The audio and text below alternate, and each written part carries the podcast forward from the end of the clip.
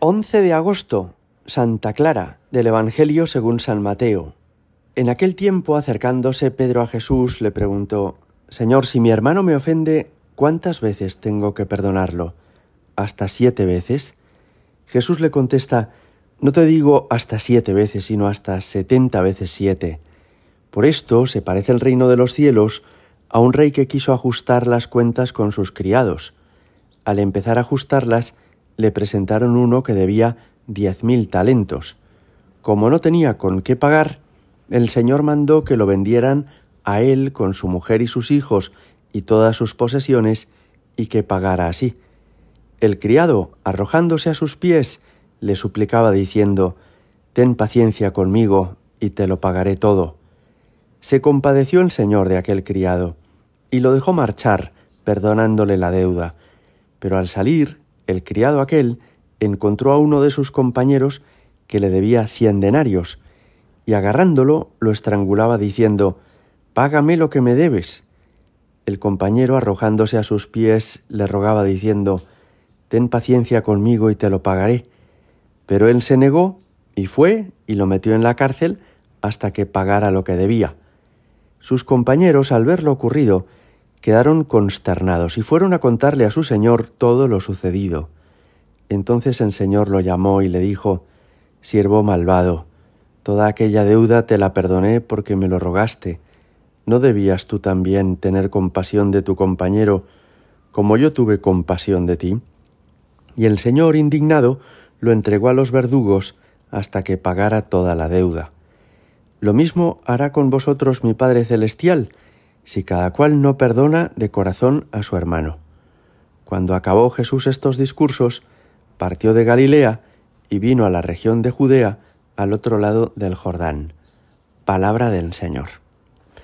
La Iglesia hoy celebra la fiesta de una santa medieval, Santa Clara de Asís, que vivió en el siglo XII y que fue quizá la mejor colaboradora de San Francisco de Asís. Ella había vivido en una familia aristocrática de la nobleza italiana de aquel momento y había vivido rodeada de todo género de comodidades. Pero cuando conoció personalmente a San Francisco de Asís, cuando vio la autenticidad de aquel joven que por amor a Cristo había dejado todo y que quería ser como Jesús de Nazaret y vivir una vida sencillamente evangélica, quedó impresionada y quiso seguirle. Y así lo hizo. El domingo de Ramos del año 1212 se marchó de su casa para seguir a Francisco y a sus primeros compañeros. La vida de Santa Clara de Asís se puede resumir en la sencillez evangélica con la que vive, sin complicaciones, sin codicia, sin ambición, sino vivir para agradar a Dios, vivir para ayudar a los demás. También en la adoración eucarística y en la fraternidad con las hermanas que se le unieron. Y nos sirve de modelo a todos nosotros. A veces nos complicamos mucho la vida, nos planteamos exigencias muy difíciles, se las planteamos a los demás, y la vida evangélica, me parece, es mucho más sencilla. Es que seamos buenos, es que estemos unidos a Dios, es que hagamos más fácil la vida de los demás. Hoy Jesús nos habla de esto en el Evangelio que acabamos de escuchar, porque le preguntan, ¿cuántas veces tengo que perdonar? ¿Cómo nos gusta, verdad? Que nos den normas muy concretas. Si tengo que perdonar tres veces, tres veces. Si tengo que perdonar cuatro, cuatro. Pero Jesús se escapa como a esa drástica o rígida comprensión de las cosas y le dice setenta veces siete. Es decir, siempre, siempre. No, no te contentes con hacerlo menos. Y Jesús nos pone un, ejemplo en el Evangelio que me parece que nos ayuda mucho.